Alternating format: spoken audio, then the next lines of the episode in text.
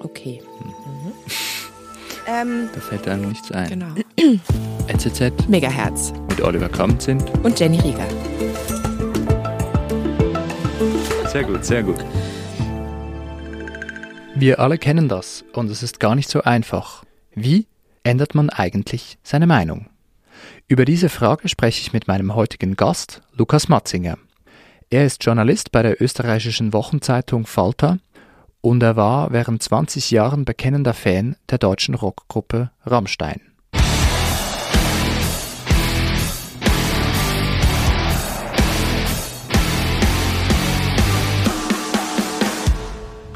Nur der Tod währt alle Zeit. Rammstein? Genau, das ist die Gruppe, die im Frühsommer dieses Jahres in den Schlagzeilen war weil ihrem Frontmann Till Lindemann sexuelle Übergriffe vorgeworfen wurden. Daraufhin musste Lukas Matzinger sein Fantum ziemlich gründlich überdenken. Lukas, herzlich willkommen bei NZZ Megahertz. Ja, vielen Dank, dass ich da sein darf. Schöne Grüße aus Wien. Lukas, du bist Journalist bei der Wiener Wochenzeitung Falter und du hast einen persönlichen Aufsatz geschrieben darüber, wie du dich von der Band distanzierst. Ja, das war mir irgendwie ein Anliegen. Ich wollte zunächst gar nichts drüber schreiben, über diese ganze Sache, aber dann wollte ich dann auch irgendwie sozusagen publizistisch damit abschließen. Mhm. Du beschreibst in diesem Text auch, wie du überhaupt angefangen hast, diese Band wahrzunehmen, Rammstein, und wie du langsam zu deren Fan geworden bist. Kannst du mir das nochmal erzählen, wie das war?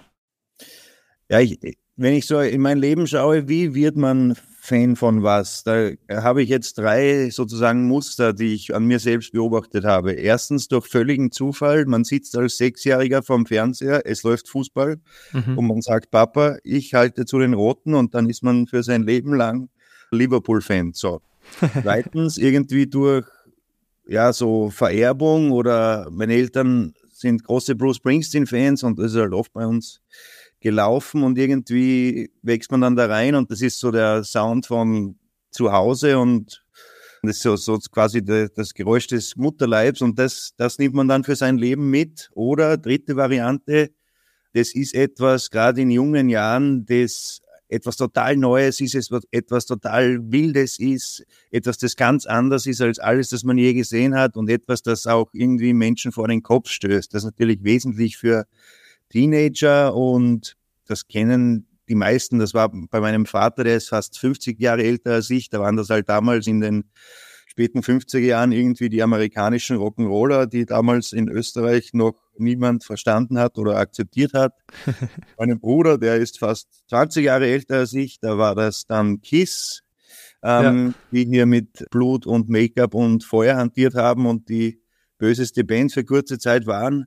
Und bei mir war das eben Rammstein als 14-Jähriger irgendwie am Dorf, kommt dann bei MTV und Viva, das gab's ja damals alles noch, kommen diese Videos, mhm. diesen düsteren Typen, die singen irgendwie über Inzucht, über Kannibalismus, über Vergewaltigung, über was Gott, welche Abgründe. Und zwar in der Regel aus der Sicht des Täters, nicht des Opfers, sondern der, der diesem Trieb nachgeht und diese Gewalt ausübt. Dazu diese beeindruckenden Videos und das war natürlich etwas Faszinierendes. Das waren die Abgründe, die wahrscheinlich jeder in irgendeiner kleinen Dosis in sich hat und die ja haben gar keine Scheu davor, das rauszutragen und das war faszinierend und da hatten sie mich zum ersten Mal, ich weiß nicht, mit 13, 14, wo ich mir dachte, boom, das ist, a, das ist eine Nummer. Mhm. Kannst du dich erinnern, wie das war, als du zum ersten Mal diese harte Musik gehört hast von Rammstein? Irgendwie, äh, ich hatte in meinem Leben auch so Momente, wo mir klar wurde, aha, das gibt's hier alles auch noch zu entdecken, das ist alles da und ich habe von alledem keine Ahnung und, und ich war und ich war, wie du sagst, boom, ich war einfach fasziniert, begeistert, ohne Ende. Kannst du dich erinnern, wie sich das angefühlt hat? Ja, es war jetzt nicht so, es ist jetzt nicht so die Erzählung von irgendwie einem jungen Mann in den 60er Jahren, der nur die hausgemachte Musik hin und dann zum ersten Mal die Beatles hört. Es war natürlich so, ich bin Jahrgang 1990, da gab es dann schon sehr international ausgerichtete Fernsehsender und auch schon Anflüge vom Internet bei uns zu Hause. Das heißt, es war jetzt nicht mehr so dieses, diese, dieser neue Planet, der aufsteht, aber trotzdem, das war einfach etwas dann im Nachmittagsprogramm auf Viva, diese kompromisslose Härte. Das hat, da, da, das beschäftigt einen natürlich auch danach noch.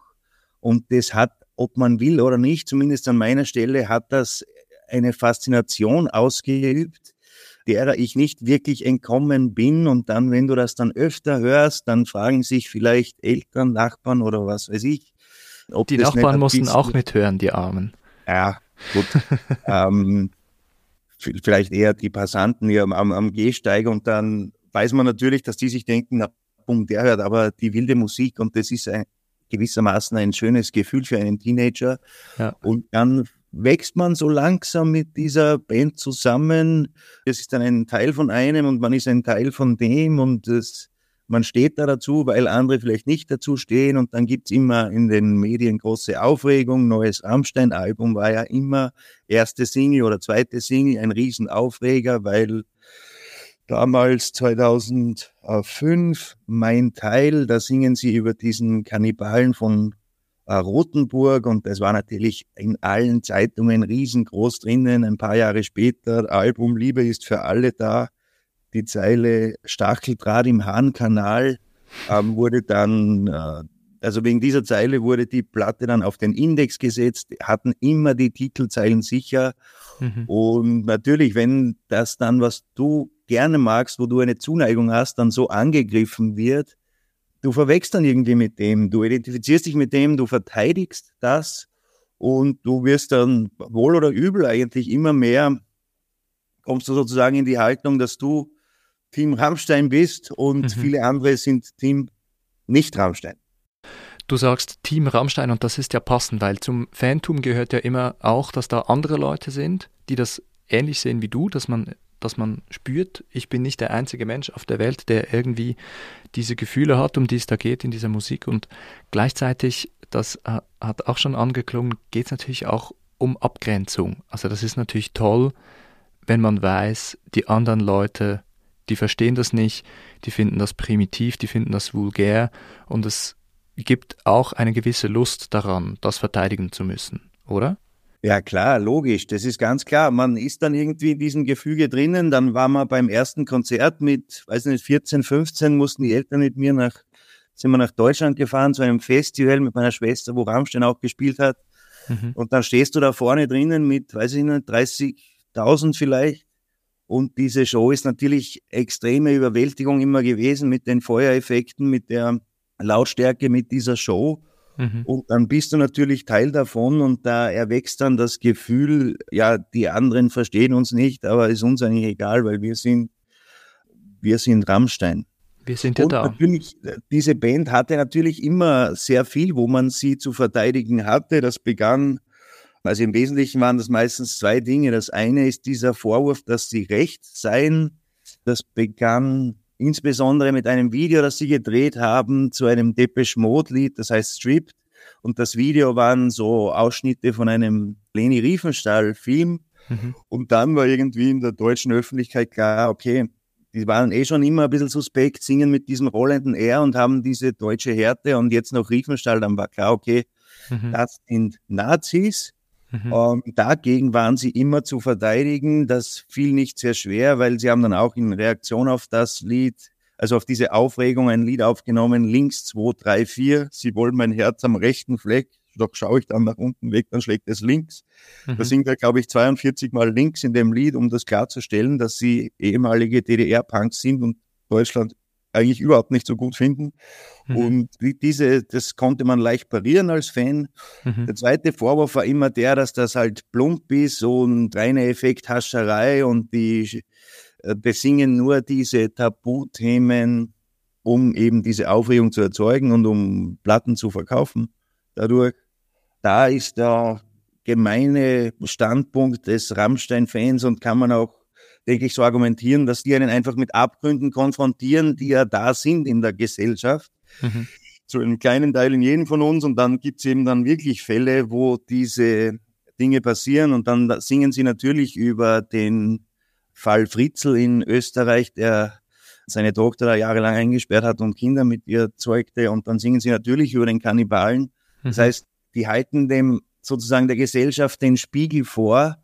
Ja, und auch das eigentlich aus einer, aus einem Ding heraus, dass sie eben nicht sehr begeistert von Deutschland sind und das alles nach der Wende ein bisschen verlogen fanden. Und sie haben jetzt sozusagen diese Abgründe genommen und denen den Deutschen vorgehalten und ihnen zu zeigen, schau, auch das sind wir sozusagen. Und ja, diese Verteidigungslinie bin ich 20 Jahre gefahren und natürlich mit jedem einzelnen Mal, wo man irgendwie online oder im Freundeskreis mit ähm, konfrontiert wird damit, wie blöd und rechts und dumm Rammstein sei. Und mit jedem einzelnen Mal, wo man das dann verteidigt, wächst man irgendwie noch mehr zusammen mit der Band. Das passiert teils ja unfreiwillig, aber man kennt das ja, wenn man oft sozusagen mit der Gegenposition konfrontiert ist, dann wächst man mehr in die andere Richtung, oft mehr als einem lieb ist. Und ja, und so mhm. ist es dann bei Rammstein ganz besonders. Diese emotionale Verhaftung mit der Band ist, glaube ich, ganz, ganz heftig und auch zu beobachten bei Millionen Menschen um den Planeten, die ja auch bis heute Rammstein die Stange halten und die auch nach dies, nach dem, was jetzt passiert ist, nicht diese Verteidigungslinie aufgegeben haben und sie sozusagen offenbar gegen alles und jeden und immer verteidigen würden, auch wenn es noch so schlimm ist. Ich kenne das aus eigener Erfahrung. Ich äh, habe früher und höre heute noch sehr viel Hip-Hop. Ja. Und da muss man sich ja auch immer rechtfertigen. Auch zu Recht muss man sagen, weil es da doch äh, eine sehr vulgäre Sprache gibt und Beschreibungen von sehr, naja, unschönen bis tatsächlich dummen Dingen, die da besungen werden. Und ich habe aber immer auch eine gewisse Lust daran empfunden, den Außerseiter zu spielen und solche Sachen dann zu verteidigen und es besser zu wissen, oder? Als so ein Mainstream. Also das, das kann ja. ja auch Spaß machen, wenn man, wenn man sich selber sieht in so einer Rolle von jemandem, der es ein bisschen besser weiß. Ja, und das ist, liegt am Charakter vom Einzelnen, aber ich hatte immer in mir irgendwie dieses trotzige Moment und das macht schon Freude, da irgendwie ein bisschen Reibung zu erzeugen und, und sich ja vielleicht auch zu erheben. Und, ja, möglicherweise. Mhm. Du warst also ein richtiger Fan, wenn ich das richtig verstehe. Du warst mit 14 dann, hast du erzählt, mit deiner Familie, mit deinen Eltern auch. Das muss man sich auch mal vorstellen. Zum ersten Mal auf so einem Konzert. Wie ging das dann weiter? Wie, wie war das dann? Wie ist so ein Leben als Fan? Ja gut, also da muss ich jetzt sagen, die Eltern haben uns hingebracht. Die haben sich derweil die schöne baden-württembergische Landschaft angeschaut. Bei den Konzerten waren die, meine Schwester und ich dann. Ah, die waren dann begreiflicherweise nicht dabei, die Eltern. Ja, ja. Aber ja, wie geht das weiter? Du kaufst dir Shirts. Ich kann mich erinnern, zwei meiner Freunde und ich haben uns dasselbe Rammstein-Shirt gekauft, selbes Motiv und sind dann manchmal auch zu dritt ausgeritten mit diesen Shirts, um zu zeigen, dass wir hier diese Fraktion sind und die anderen sind sicher nicht diese Fraktion. Mhm. Und dann halt immer wieder natürlich in großer Erwartung von jedem Album, die dann, muss man ja leider auch sagen, objektiv betrachtet, so über die Zeit nicht unbedingt besser wurden, die Alben. Mhm. Aber als Fan will man das vielleicht jetzt gar nicht so haben, egal. Dann genießt man halt immer diese große Aufregung, die es gibt bei jedem neuen Video, jeder neuer Single und badet sich ein bisschen in dem und sagt, ja, haben Rammstein immer noch nicht verstanden. Dann mhm. natürlich, äh, klar, Konzerte wenn sie in Österreich waren, und das waren sie relativ häufig, habe ich schon immer versucht, mir ein Konzert anzuschauen. Das war auch immer recht lohnend, weil eben diese Live-Show ist ja unbestritten, glaube ich, so das größte und schärfste und heißeste, was es so gibt im großen Popbetrieb auf der Welt. Ja. Und die Tourneen waren auch in der Regel jedes Mal schon deutlich äh, unterschiedlich. Das heißt, manche Effekte, gut, hat man schon zehnmal gesehen, aber es war auch immer viel Neues dabei. Und es waren natürlich heftige Erlebnisse. Das ist eine Überwältigungsoper so und dergleichen, klar. Mhm. Und ja, sonst, ich habe jetzt noch hier die, die Rammsteinbecher stehen. Das sammelt sich natürlich so an über ein Fanleben. Mhm. Und ja, ich bin immer ganz gut gefahren damit. Dann bin ich Journalist geworden und habe auch einmal, wie sie in Wien zwei Konzerte gespielt haben, vor ein paar Jahren einen vierseitigen großen Rammstein-Text geschrieben, ein Erklärstück für für Außenstehende. Ja, eigentlich ja, äh, wo ich erkläre diese Geschichte dieser Band und was sie eben für so viele Menschen so faszinierend macht. Und ja, ich bin eigentlich ganz gut gefahren als Rammstein-Fan. Die haben, die haben mir viel gegeben, ich habe denen viel gegeben in Sachen Erklären und Rechtfertigen. Und das war eigentlich eine sehr einträchtige Beziehung, würde ich sagen. Mhm. So weit, so gut also. Und trotzdem gab es dann dieses Jahr, im, im Frühjahr gab es dann diese Anschuldigungen. Früher gab es schon Hinweise, es gibt diesen ominösen Gedichtband von Rammstein-Frontmann Till Lindemann mit teils sehr expliziten sexuellen Schilderungen. Wie war das bei dir? Wann ist dir klar geworden, dass du jetzt nicht mehr nur aus, sagen wir mal, Pflichtbewusstsein verteidigst, sondern dass du auch vor dir selber diese Band verteidigen musst? Ja, das war ganz interessant, weil wie das alles aufgekommen ist, diese ersten Vorwürfe, diese ersten großen Geschichten, da war ich gerade im Urlaub unterwegs mit dem VW-Bus und so einmal am Tag am Handy geschaut und habe das nur überflogen und der erste Instinkt war logischerweise nach 20 Jahren des Fanseins und Verteidigens war natürlich so ein Unsinn. Also das ist ja sowas von übertrieben, diese Vorwürfe und dann kam irgendeine ich glaube, eine Berliner Senatorin oder so, die dann die Aftershow-Party beim Rammstein-Konzert in Berlin verbieten wollte oder verbieten ließ. Mhm. Und ich habe mich irrsinnig darüber aufgeregt, dass die doch den weiblichen Fans und den Fans nicht sagen kann, auf welche Aftershow-Partys sie gehen dürfen und was sie dort mit wem tun dürfen und so. Und es war völlig klar, das war die, der eingelernte Instinkt eben, wer Rammstein angreift, liegt falsch. Mhm. Und dann, ja, zurück daheim habe ich mich näher damit auseinandergesetzt und auch mit der Fülle der Schilderungen von ganz vielen Frauen aus ganz, also aus mehreren Ländern, die ihre Erlebnisse da schildern und dann wurde mir schon ein bisschen mulmig. Der kurze Rückschritt dazu muss man sagen, dass wenn man das nüchtern betrachtet, ist der Sänger der Band Till Lindemann schon seit Jahren, seit sagen wir 2015, hat sich irgendwie, hat er sich etwas absentiert von der Band, ist allmählich ist sein Bild ins Wanken gekommen. Er war immer dieser mysteriöse Typ, der keine Interviews gibt, der in seiner Freizeit irgendwie fischen geht und was sich was Ausgestopftes wohin hängt und nichts redet. Mhm. Und der dann immer mit diesen Texten rauskommt, aus, aus dem Wald quasi. Und dann hat er ein Solo-Projekt gemacht mit einer Band, die hieß nur Lindemann. Und da hatte man immer so das Gefühl, da lässt er das raus, was er bei Rammstein, was ihm die Rammstein-Kollegen sagen, das können sie nicht brauchen. Hm. Das war dann immer mehr so, das war dann wirklich teils plump auf rein seine sexuellen Triebe, das darzustellen, irgendwie drüber singen, wie er Frauen anuriniert und dann hat er sich eine Marke patentieren lassen, Dr. Dick. Hm. Da hat er dann irgendwie Vibratoren verkauft und das ist immer mehr so in Richtung seltsamer Lüstling gegangen. Natürlich wird ihm wahrscheinlich auch, ich meine, er war dann eben nicht mehr äh, 30 und ein ja. Ex-Schwimmer, sondern bald 60 und irgendwie hat er, manche Fans hatten ein komisches Gefühl, was er da genau im Schilde führt und die anderen Mitglieder haben auch ja inzwischen gesagt, er hat sich ein wenig entfernt, hat eigene Partys gemacht, hat eigene Leute gehabt, ist viel in Russland abgehängt und ja, offenbar ist dieses Sexualding immer mehr ausgeprägt worden bei ihm. Und ja gut, das hat man natürlich wiederum als Rammstein-Fan ein bisschen ignoriert und gesagt, ja okay, so ist er halt und das bla bla bla. zum Programm. Ja, aber dann wurde es eben mit einem Schlag offensichtlich, dass vielleicht doch ein bisschen was Erlebtes eben in diesem lyrischen Ich steckt, wenn er drüber singt, wie er mit teils ohnmächtigen Frauen schläft oder mit wehrlosen Frauen und ja, die irgendwie dazu bringt, eben mit Gewalt äh, mit ihm Sex zu haben und so weiter. Da hat man natürlich immer Sänger davor verteidigt, dass das äh, nichts mit der Realität zu tun hat, sondern eben ein, ein lyrisches Ich.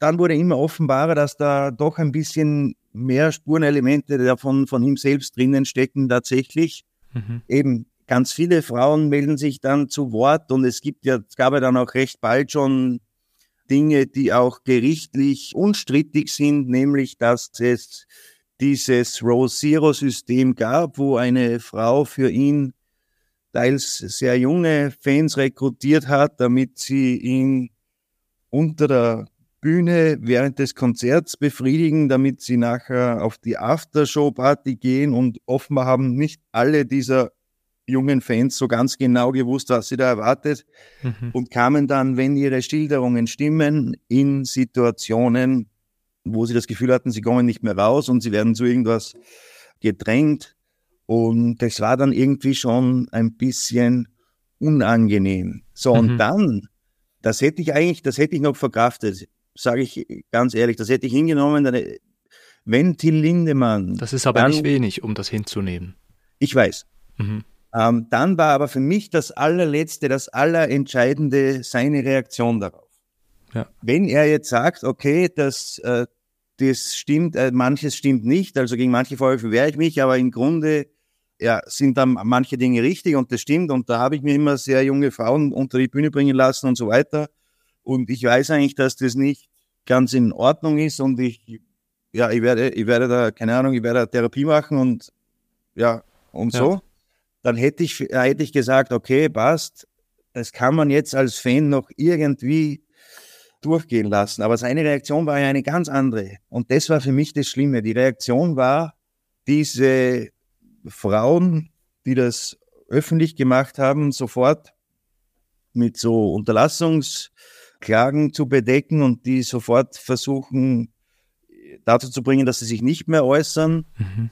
Und für mich fast noch schlimmer, er hat dann diese, diese Frauen, die sich Opfer nennen, von der Bühne runter verhöhnt. Er hat Texte abgeändert bei der heurigen Stadiontournee, wo er sich irgendwie ein bisschen lustig macht über diese Schilderungen dieser Frauen und sich dann bejubeln lässt von 50.000 Leuten für diesen Hohn. Und also eben das klassische Beispiel bei der Ballade Ohne dich, ähm, lautet die Zeile, und die Vögel singen nicht mehr und er sang, und die Sänger vögeln nicht mehr. Ja. Und diese Dinge. Und in Wien sang er von einem Pro-Klatsch und so weiter, weil das ein, ein Vorwurf war von einer Frau in Wien. Ja. Und das war für mich irgendwie eine Art, damit umzugehen, wo ich sage, okay, der ist irgendwo, er muss irgendwo abgebogen sein, wo es mir gar nicht mehr gefällt. Mhm. Und wenn er dann das Publikum sozusagen zu Komplizen macht, ja. Indem, er das, indem er das höhnisch vor dem Publikum vorträgt und sagt, ihr seid eh auf meiner Seite und da kann ich mich jetzt lustig machen. Das war für mich der Punkt, wo ich gesagt habe, okay, man hat sich auseinandergelebt, beziehungsweise Rammstein sind ja sechs Leute und wenn das stimmt, was teils andere Mitglieder sagen, dann hat sich auch der Sänger von der Band auseinandergelebt. Und da wusste ich dann, okay, danke, das war's für mich. Ich habe mir das eine Konzert heuer in Wien noch angesehen. Da hat er eben diese Nummer gemacht, wo er über ja. den Pokatsch singt und wenn ich vor Wienerinnen stehe und so. Und da wusste ich dann, okay, da kann ich nicht mehr mit. Da macht er jetzt irgendwie mich mitschuldig und ich bin da jetzt mhm. Teil von dem Spiel und äh, stehe in ja. dieser Sache auf seiner Seite.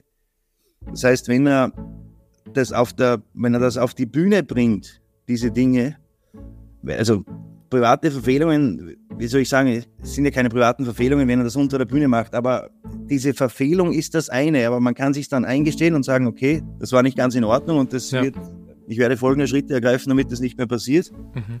Aber dass er dann sagt, ja, das ist keine Verfehlung und sich und dann dieses ganze sein, dieses Spiel auf die Bühne bringt und zu seiner quasi zu seiner Kunst macht, diesen Hohn, dann bin ich raus, dann musste ich mich ja in einem wochenlangen Prozess von dieser Band abnabeln und habe alle Versuche abgebrochen, das irgendwie vor anderen und auch vor mir selbst recht zu fertigen. Ja. Und ja, so ist dieser Text dann entstanden. Wie dieser Prozess, dieser wochenlange Prozess abgelaufen ist, das wollen wir gleich noch hören. In der Zwischenzeit, lieber Lukas, machen wir ein kleines Spiel, das es in jeder Folge gibt bei uns im Podcast. Ich habe hier so einen Haufen mit Kärtchen und ich werde die mischen, bis du Stopp sagst und dann wirst du eine Frage beantworten müssen, die auf dem Kärtchen steht. Stopp. Okay. Die Frage lautet, was wäre ein perfekter Tag für dich? Oh, ein perfekter Tag. Es gibt ein Lied von Lou Reed, das heißt Perfect ja. Day. Das kennst ja, du bestimmt. Ja, klar. Ein perfekter Tag. Ich, wach, ich erwache nach zehn Stunden tiefem und friedlichen Schlaf neben meiner Freundin. Wir gehen frühstücken. Es ist warm draußen, aber nicht heiß. Wir gehen schwimmen. Wir leben in Frieden und Eintracht. Und es gibt nur oh, uns beide und wir vergessen die ganze Welt rundherum. Und am Abend isst man eine neapolitanische Pizza Margarita, trinkt mh, hm, sagen wir mal, vier Gläser sehr guten Weißwein. Und ja, was danach passiert, muss ich jetzt nicht erwähnen, aber es ist der perfekte Tag. Das, das, kannst du mit deiner Freundin aushandeln, was danach Übrigens, passiert. da gibt es diese Anekdote von uh, Johnny Cash, der wurde gefragt, mhm. was für was sein Paradies ist. Und er sagt diese, er sagt diese paar Wörter, this morning with her having coffee. Mhm. Und ja, in dem Sinne, da lehne ich mich ein bisschen dran an und das ist der perfekte Tag, wie, oder wie Harald Junke sagte, keine Termine und leicht einen Sitzen. Sehr schön, lieber Lukas. Die Liebe wird die Welt besser machen. Da ja, sind wir uns einig. Wird Zeit. Wird Zeit. Der Meinung bin ich auch. Ja. Jetzt drehen wir das Spiel um. Ich mische wieder rum. Du sagst Stopp und dann ist für mich eine Frage drauf. Stopp. Okay, wenn du etwas an deiner Erziehung ändern könntest, was wäre das? Hm, naja, liebe Eltern, vieles Gut. richtig gemacht, aber nicht alles vielleicht. Wenn ich etwas ändern könnte, dann würde ich an meiner Erziehung ändern, dass mir beigebracht wurde, mit mir selber sehr, sehr streng zu sein. Und ich würde lieber manchmal ein bisschen nachlässig sein und das auch genießen. Ich weiß nicht, wie es dir geht, Lukas. Bist du, bist du ein strenger Mensch? Oder lässt du, kannst du dich auch gut mal gehen lassen, so wie du das jetzt eben beschrieben hast? Das ist so ein bisschen das Schweizerische, was, was, was du jetzt beschrieben hast. Ah ja? Ein bisschen ein, ein, ein, ein Funken österreichische Erziehung ist da das, was offenbar gefehlt hat. Aber na, ich glaube wirklich, ich kann beides sehr gut. Ich bin teilweise eisern und extrem diszipliniert und unglaublich hart mit mir wenn es drauf ankommt. Mhm. Aber ich kann auch ziemlich gut das alles wegpacken und mich dann zur Belohnung quasi für diese Geißelungen, für dieses harte Arbeiten sehr gut alles ausschalten und gehen lassen. Ich glaube, dass ich da ganz gut die Waage habe, bis hin vielleicht sogar schon ein, beides ein bisschen zu exzessiv. Das ist aber schön. Da kenne ich jetzt wenige Leute, die das so von sich sagen würden, glaube ich. Ja, vielleicht ist es auch reine Selbsttäuschung, aber wenn gefragt, würde ich das, würde ich mich so beschreiben, ja. Wow, das ist dir zu gönnen. Da freue ich mich für dich. Danke.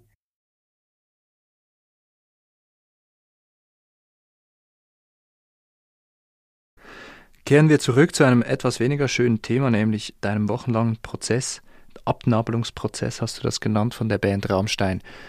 Wie hast du das gemacht? Das tut ja weh, wenn man sich eingestehen muss, okay, jetzt muss ich was ändern an meiner Weltsicht, wenn man das so nennen will. Ja, ja, das ist vielleicht, da gibt es diese x Stufen des Sterbens oder so und es beginnt mit Verleugnen und keine Ahnung, am Schluss akzeptiert man es dann. Mhm. Äh, und es beginnt eben, wie vorhin beschrieben, hat es mit Verleugnen begonnen und dann schläft man ein paar Mal drüber und denkt sich, hm, eigentlich weiß ich zu wenig und dann beginnt eine Phase, wo man alles durchsucht, alle neuen Berichte, alle auch wie sich Fans darüber austauschen und man sucht Belassendes und Entlassendes und versucht eben auch differenziert auf die Wahrheit zu kommen, was da jetzt wirklich plausibel ist von den Schilderungen, was von seiner Verteidigung plausibel ist.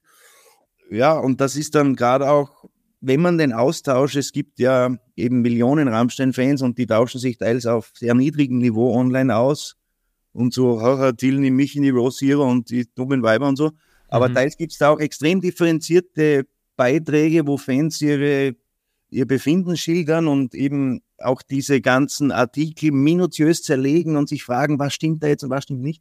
Und auf diese Fact-Finding-Mission, diese innere sozusagen, habe ich mich auch begeben, wollte, habe ja alles nochmal gelesen, alles neu, was gekommen ist, weil da ist ja ein paar Wochen lang dann fast jede Woche so neue Enthüllungen gekommen. Und ja, da musste ich, das ist ja wahrscheinlich eine sehr journalistische Herangehensweise, aber da musste ich mir dann irgendwann am Ende eingestehen, dass die Bilanz ist, es schaut jetzt nicht wirklich so gut aus für ihn. Mhm. Und dann kam, dann war immer die Frage, weil es war Ende August, waren diese zwei Konzerte in Wien. Und das war ja da vielleicht nicht am Höhepunkt, aber schon, wie diese ganze Aufregung sehr, sehr groß war. Da war auch eine große Demonstration vor dem Konzert. Und ich habe mich dann eben gefragt, soll ich jetzt zu einem Konzert gehen oder soll ich nicht hingehen? Karten hatte ich natürlich längst. Ja. Ähm, zwischendurch dachte ich, na, weißt du was, ich gehe nicht mehr hin. Und das war eigentlich dann so ein Ringen und das war dann so, was, du gehst zu Rammstein und so, das war dann eigentlich wieder so eine, eine Farbe bekennen. Die einen gehen zur Demonstration, die anderen gehen zum Konzert und die mhm. einen sind so, die anderen so.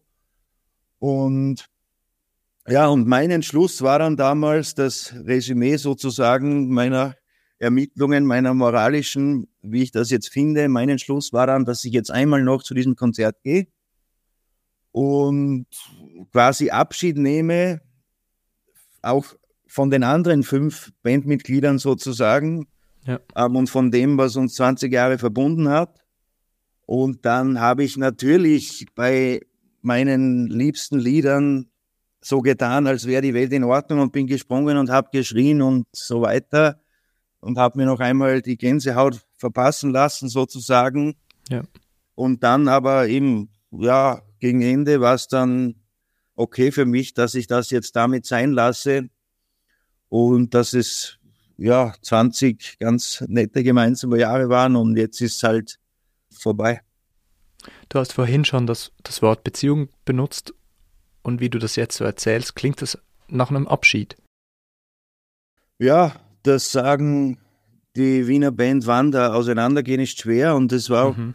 ein bisschen äh, schwer und man hat dann gemeinsam ausgelotet, wie eben, ob man sich auseinandergelebt hat, was man noch gemeinsam hat, ob sich das, ob das noch irgendeinen Sinn macht, in die, die Zukunft zu gehen. Aber der eine Partner hat sozusagen sich das Fehlverhalten nicht eingestanden und hat sich noch lustig über mich gemacht und hat mhm. ähm, mir nicht den, das Gefühl gegeben, dass, äh, dass das irgendwie, dass es nicht mehr vorkommen wird und dass, äh, dass wir eh auf der gleichen Seite stehen. Und dann, ja, habe ich sozusagen Schluss gemacht, wenn man jetzt in dem Bild einer ja. Beziehung bleibt. Mhm. Hattest du jemals das Gefühl, dich getäuscht zu haben? Naja, da muss man ehrlich sagen, ja, weil ich wusste natürlich von meinen Konzertbesuchen, dass da immer am Ende des Konzerts an die, sagen wir mal jetzt, schönsten Frauen in den ersten Reihen diese Bänder für die Aftershow-Partys verteilt werden. Es gab ja in Fankreisen schon lange ähnliche Schilderungen und auch Videos, wo man sieht, wo Mädchen irgendwie hinter die Bühne geführt werden. Und es gab ja auch schon diese, ähm, eben es war auch bekannt, dass er sich unter der Bühne in einer Konzertpause für ihn da von Fans befriedigen lässt. Und das hat man natürlich so hingenommen und habe ich jetzt für mich nicht so wahnsinnig problematisiert. Ich dachte mir halt, ja, das ist halt Groupie-Tum, das ist ist Rock'n'Roll, das soll er machen. Aber natürlich, wenn ich das damals schon ein bisschen mehr hinterfragt hätte, ob da alles so super sauber und in, im Einvernehmen abläuft und so, dass nie jemand in irgendeine äh, merkwürdige Situation kommt, ja, wäre ich vielleicht nachher weniger überrascht gewesen, sagen wir mal mhm. so. Insofern mhm. habe ich mich schon ein wenig getäuscht und plus, natürlich hat man dem Lyriker, dem Sänger zugestanden, dass er eben, dass er seine Texte nicht aus eigener Erfahrung schreibt. Das ist ja auch ein ewiges Thema, mhm. dieses lyrische Ich. Aber ich habe das auch nicht für möglich gehalten, dass da offenbar schon ein, in manchen Texten ein bisschen mehr von ihm drinnen steckt. Ja. Aber das werde ich auch weiterhin jedem Sänger zugestehen, bis das Gegenteil sozusagen nicht erwiesen ist, aber sehr, sehr nahe liegt. Mit dem Risiko, den gleichen, in Anführungszeichen, Fehler, sage ich jetzt mal, nochmal zu machen wie mit Rammstein? Ja, das Risiko geht man eigentlich immer ein als Fan. Man wird, wenn man sich langsam annähernd an eine Band oder an einen Künstler, nicht einen hundertprozentigen Background-Check machen, ob der sich immer äh, super sauber verhält. Es wird einem dann trotzdem gefallen und man wird dann trotzdem zum Konzert gehen und man wird nicht vermuten, dass wenn der über Mord und Totschlag singt oder was weiß ich, dass der tatsächlich irgendwie Gewalt anwendet. Das heißt, da gilt die, sozusagen die künstlerische Unschuldsvermutung. Aber wenn dann irgendwie von so vielen Frauen und auch so plausibel geschildert wird, was die erlebt haben, dann muss man sich einfach eingestehen, okay, ja, offenbar habe ich da Kunst genossen, die die reale, nicht sehr schöne Dinge beschreiben, die derjenige gemacht hat. Und jetzt, wie fühlt sich das jetzt an? Jetzt ist, ist das vorbei. Du hast deine Meinung geändert. das ist ja auch was Starkes. Das können ja nicht viele Menschen sich eingestehen, okay, jetzt sehe ich das anders als vorher. Das ist doch auch irgendwie was Gutes, wenn man merkt, ich kann das. Ich kann noch differenzieren.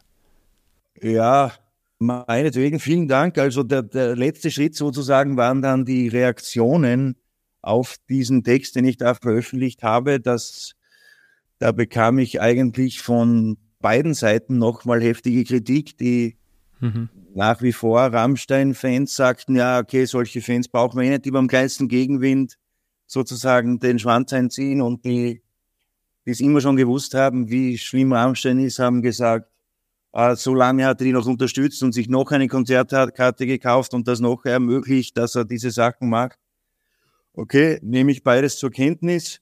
Also es ist ja zweischneidig, wie sozusagen, wie soll ich sagen, man, es ist ja auch ein, an sich ein schöner Wert, Loyalität und zu jemandem stehen, auch wenn der manchmal Scheiße baut und dem äh, trotzdem hinter dem stehen und, und, und für den Dasein sozusagen und nicht gleich alle Brücken abbrechen. Mhm. Das ist ja eigentlich auch ein Wert, dass man jetzt nicht bei der kleinsten Ding sich umdreht und sagt, okay, danke, ja. ciao, das war's.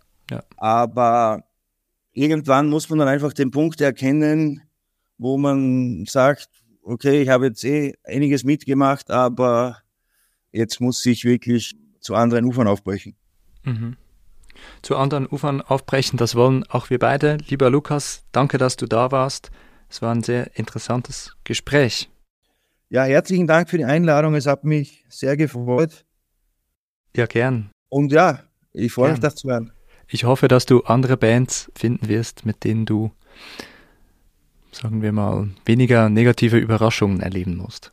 Ja, und ich fürchte, dass ich noch einige, dass ich noch die eine oder andere meiner Lieblinge vielleicht irgendwann opfern werden muss, weil irgendwas hochkommt. Aber gut, dann, schauen wir mal. Dann sprechen wir vielleicht irgendwann noch einmal miteinander über deinen Geschmack.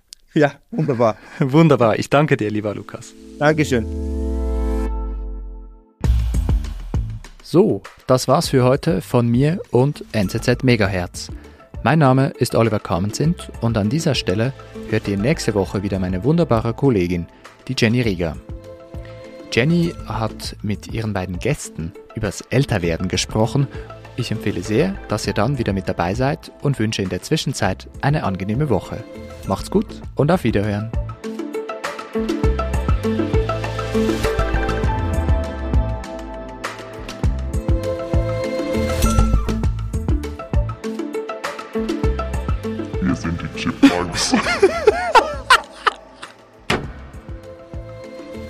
Alvin, Simon, Theodore.